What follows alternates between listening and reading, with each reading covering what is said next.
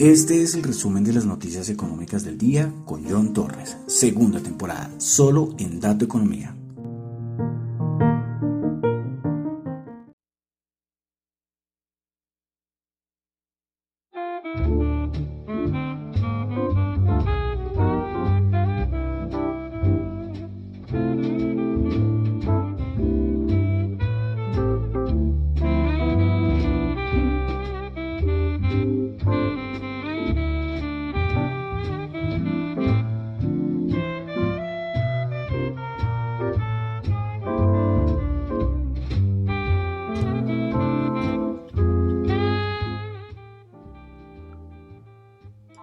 Buenas noches a todos. Son las son las 10 de la noche de hoy, miércoles 22 de diciembre del año 2021. Mi nombre es John Torres y este es el resumen de las noticias económicas del día de hoy, 22 de diciembre del año 2021. Saludo a los que me están escuchando en vivo en Radio Dato Economía, a los que escuchan el podcast en Spotify, en Apple Podcasts, en YouTube bueno, y buena noticia, gracias.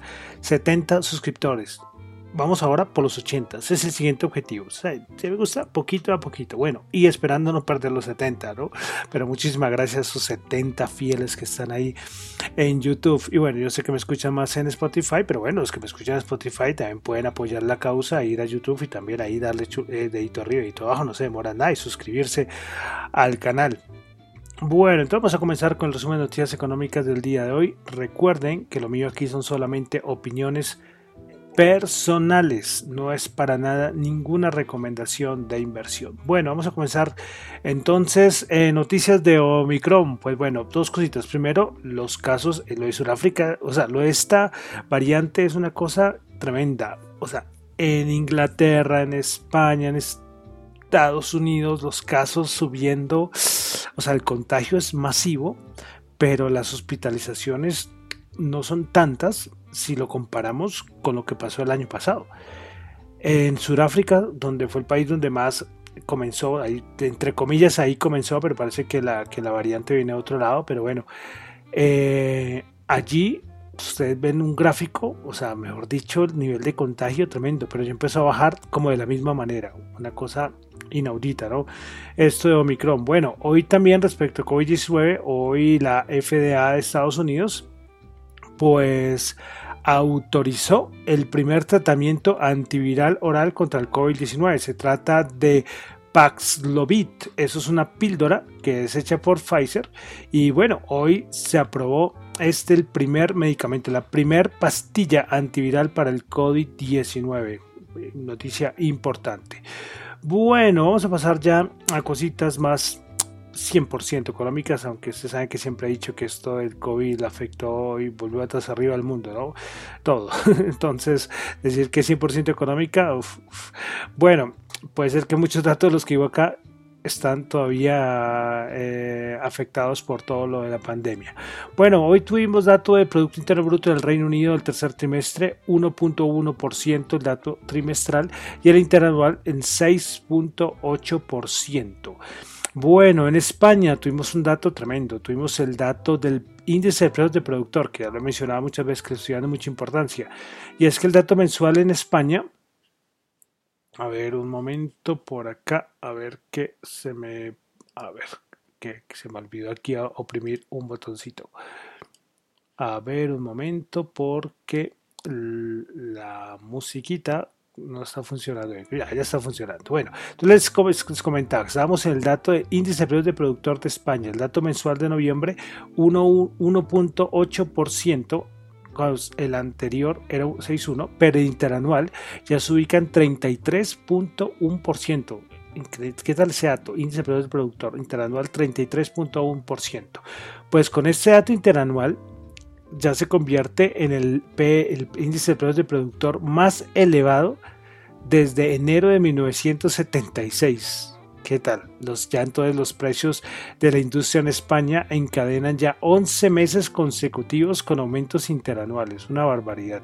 Pues bueno, eh, los sectores que más afectaron esta subida interanual, pues se encuentra eh, energía, que subió el 88.3%. Entonces, dato tremendo. Y como puede pasar no solamente en España, en otros países del mundo es o las empresas, ¿será que pueden soportar un aumento del 33.1? No creo. Entonces, inmediatamente tendrán que pasarle eso al consumidor. Ven la importancia de los PPI, de los índices de precios de productor. Ahí está la importancia. Y lógicamente ya saben que no hay que ser economista avanzado para saber que la inflación también se relaciona con este dato. Bueno, también siguiendo con España, bueno, estudiando muchas, muchas cosas de España, perdón. Eh, hoy el Fondo Monetario Internacional redujo su estimación de crecimiento del Producto Interno Bruto de España para 2021. Su anterior estimación era el 5,7 y la bajó al 4,6%. Para 2022, anterior 6,4%, la bajó al 5,8%. Entonces, eh, para el Fondo Monetario Internacional, España, la actividad económica española va a regresar a niveles prepandémicos solo a finales del 2022 o a principios del 2023. Eh, hoy se acaban varios medios españoles viendo cómo son como las estimaciones que ha hecho que han hecho de España. Para 2021 el FMI 4,6%, para el Banco de España 4,5%, para la OCDE 4,5%, pero para el gobierno español es de 6,5%.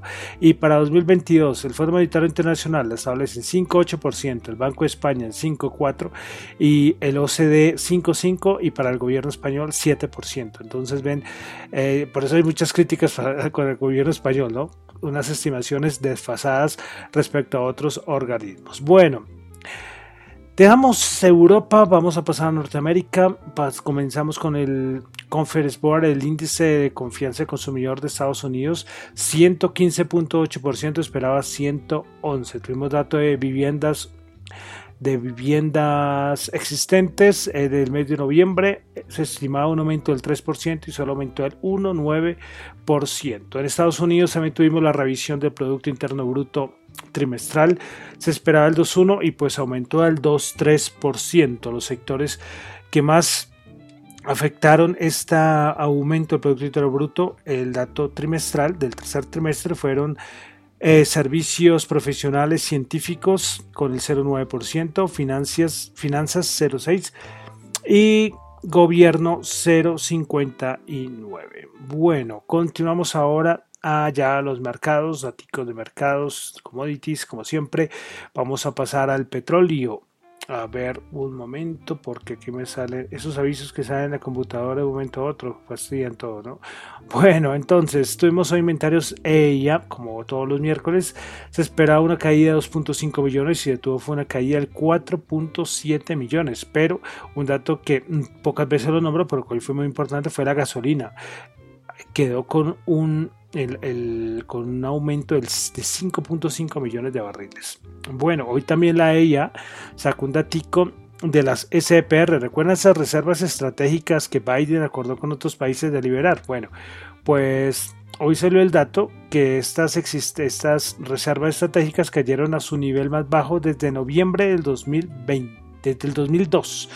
Los últimos, desde hace 19 años no estaban en niveles bajos. recordemos que Biden, pues esta jugada, pues, pues le, fue bien, o sea, el precio del petróleo bajó, vino el Omicron, la reserva estratégica y por eso el petróleo eh, corrigió, corrigió bastante. Bueno, en Estados Unidos hoy la acción de Tesla fue protagonista por dos cosas. Primero, porque ahí ya parece que ya se entregaron los documentos para que Tesla haga su mega fábrica en Berlín. Y lo segundo es que el señor Elon Musk que llevaba yo no sé cuántos días vendiendo acciones, dijo que ya, que ya no va a vender más acciones. bueno, una cosita aquí de Colombia, y es que la Superintendencia Financiera de Colombia informó que autorizó para la escisión parcial presentada por el Banco Bogotá dentro del marco de la operación informada el día 15 de septiembre de 2021. Sabía que era el 15 de septiembre, tiene otra fecha, pero bueno. La decisión parcial permitirá entonces separar 75% de la filial del banco en, Panamá, Leasing Bogotá SA, Panamá LBP, eh, Panamá, bueno, es, que es Leasing Bogotá SA, Panamá, bueno, es que, es, que son varias, mejor dicho, la conocemos con la LBP, ¿no? Bueno, con miras a que se puedan listar en la bolsa de valores de Colombia. Entonces hoy la superintendencia pues autorizó la escisión. Eh, bueno, escisión, listo. Eh, bueno, entonces vamos a pasar ya a los mercados. ¿Qué les comento? Pues bueno, la bolsa sube, sigue subiendo, como les dije. Eh, no baja, no, o sea, no tenemos un rally de Navidad. Creo que en los últimos 15 años solamente una vez no hemos tenido rally de Navidad. Entonces, ya saben, sí, o sea, podemos tener rally de Navidad. Y el momento llevamos dos días buenos. Además que el volumen ha bajado muchísimo, muchísimo. Veremos a ver qué pasa. Mañana me imagino que el volumen será menor. Eh, creo que el viernes no hay Wall Street por día 24. Y esperar la siguiente semana. A ver, a ver si, si tendremos rally de Navidad. Hoy, como les digo, subidas en los índices, pues nada raro, noticia de cierta manera buenas. Hoy, hoy no tuve información sobre lo del BBB, este, el plan este en Estados Unidos, hoy sí no, no, no me enteré. Hoy la noticia más importante a nivel macro, de cierta manera, pues, también tuvo que ver con Omicron, con la autorización de la pastillita esta de Pfizer. Pero como les digo, ya yo creo que ayer les di ya mi comentario, lo que opinan los quants, como les digo, nada raro ha sucedido las 24 horas respecto a eso. Pues bueno, entonces el Nasdaq 100 subió 193 puntos, 1,2%, 16.180 puntos.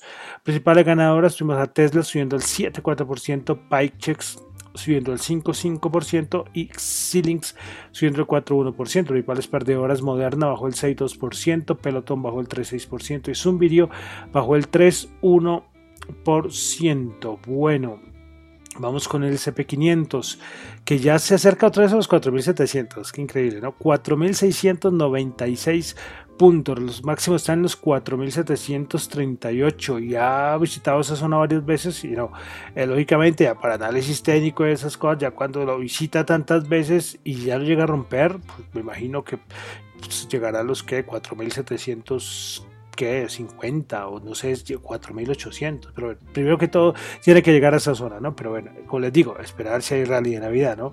Bueno, entonces el SP500 prepara ganadoras Tesla 7,4%, PayCheck subiendo el 5,5%, CF Industries 4,5%, principales perdedoras CarMax bajó el 6,6%, Moderna bajó el 6,2% y Altria Group bajando el 1,8%. Vamos ahora con el Dow Jones. El Dow Jones el día de hoy subió 261.07%, 35.753 puntos. Principales ganadoras en el Dow Jones, Caterpillar un 9%, Microsoft 1,8%, Apple 1,5%. Principales perdedoras, Nike 0,7%, Travelers Company principales perdedoras, ¿no? Nike 0,7%, Travelers Company bajando el 0,5%, Trident Company bajando el 0,1%. Yo ayer les dije que me faltó una noticia, me acordé, mejor dicho, me acordé de dos cosas. La que les iba a comentar, que se me olvidó ayer, que me acordé al final ya cuando estaba despidiéndome en el programa, y es que eh, las recompras en el SP500 en el tercer trimestre fueron de 234.6 billones, es decir, un 18% más que en el segundo trimestre. Una barbaridad. Lo de las recompras es otro aspecto que hace que, esto no caiga. otro aspecto más. Eh, ¿Sabían ustedes un dato curioso? Yo, los que saben de economía, y si no, recuerdan la crisis bursátil de 1929, que hay videos y hay documentales respecto a esta crisis.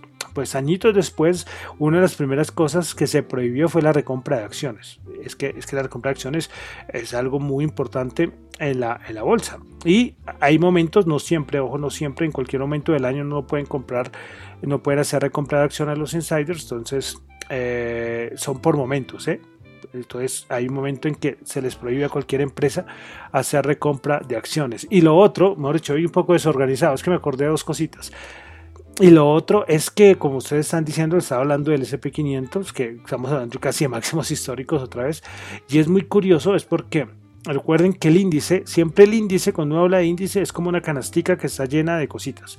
Entonces, en este caso, el, el SP500 es una canasta que tiene 500 acciones. El Nasdaq 100 es una canastica que tiene 100 acciones tecnológicas. El Dow Jones son una canastica que tiene 30 acciones. Bueno, es que los índices no bajan, ustedes saben muy bien porque en esas canasticas hay unas acciones que pesan mucho más. Entonces ahí están los Apple, los Microsoft, bueno, las tecnológicas, que son muy importantes. Eh, pero salió un dato de, de que otras acciones, tanto el Nasdaq como el SP500, que son índices más grandes, eh, hay acciones que han bajado el 20%, han tenido correcciones del 20%. Entonces, uno siempre dice, ¿cuándo va a acabar la burbuja? ¿Cuándo eso? Y el problema es que ya hay acciones que han bajado mucho. Es, es muy curioso, pero los índices no, los índices no, porque esos grandes monstruos que son los que liberan, lideran perdón, estos índices no bajan, no bajan. Correcciones del 1, 2%, pero ahí les dejo el datico que me acordé. Bueno, Bolsa de Valor de Colombia, el Colcap bajó, no, perdón, bajó, no, no, no, perdón, que, que, que me confundí. El Colcap subió 15 puntos, 1,1%, 1.394 puntos. Principales ganadores del día de hoy en la Bolsa de Valores de Colombia. Tuvimos el Banco Popular 15,2%, Bancolombia 3,6% y Cemex 2,9%. Bancolombia la ordinaria, principales perdedoras, con concreto bajó el 4,3%, el Cóndor bajó 2,4% y Villas Ordinaria bajó el 2,1%. Bueno, vamos a algo de commodities. El petróleo rebotando con fuerza hoy subió 1.8 dólares el barril, 73 el WTI, el Brent 75.5 subió 1.5 dólares. El oro también hoy subió importante, volvió a los 1800, 1804, subió 14 dólares la onza. Vámonos a, a las criptomonedas. A ver un momento. Miramos por acá las criptomonedas. Bueno, el Bitcoin 48.347 dólares bajando el 2%, Ethereum 3.963 bajando el 2%, BNB 0, eh, perdón, 532 dólares bajando el 0,1%, Solana 179 dólares bajando el 0,4%, Ripple 0,98 dólares subiendo el 2%. 8%, Cardano 1.33 dólares, 1.33 dólares, subiendo el 2.4%, Terra 86.5 dólares, bajando el 6.1%, Avalanche 121 dólares, bajando el 3.4%, Polkadot 27.6 subiendo el 8% y por último Dogecoin 0.17 dólares subiendo el 0.8%. Bueno, de criptos una noticia rápida, yo les había comentado lo de la House, que es esta empresa, esa fintech, eh, que, está, eh, donde uno puede comprar y, vender vivienda. Hoy ya, ah, ya hoy ya confirmó que ya se puede eh, pagar con Bitcoin a la hora de adquirir vivienda.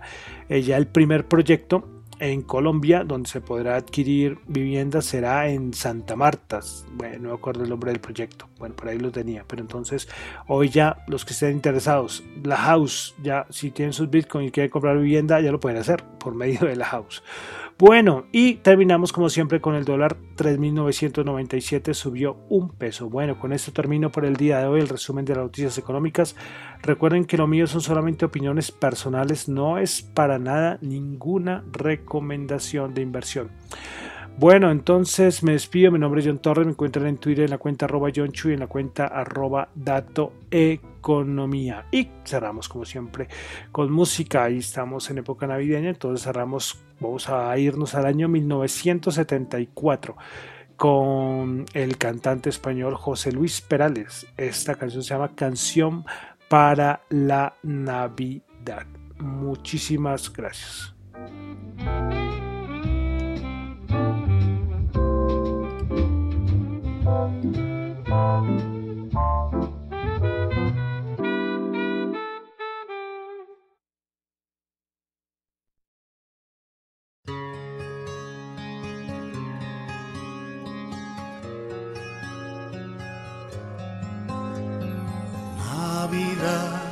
Es Navidad, toda la tierra se alegra y se entristece la mar Marinero, ¿a dónde vas? Deja tus redes y reza. Mira la estrella pasar. Marinero, marinero, haz en tu barca un altar. Marinero, marinero, porque llegó Navidad. Marinero En tu barca un altar, marinero, marinero, porque llegó Navidad.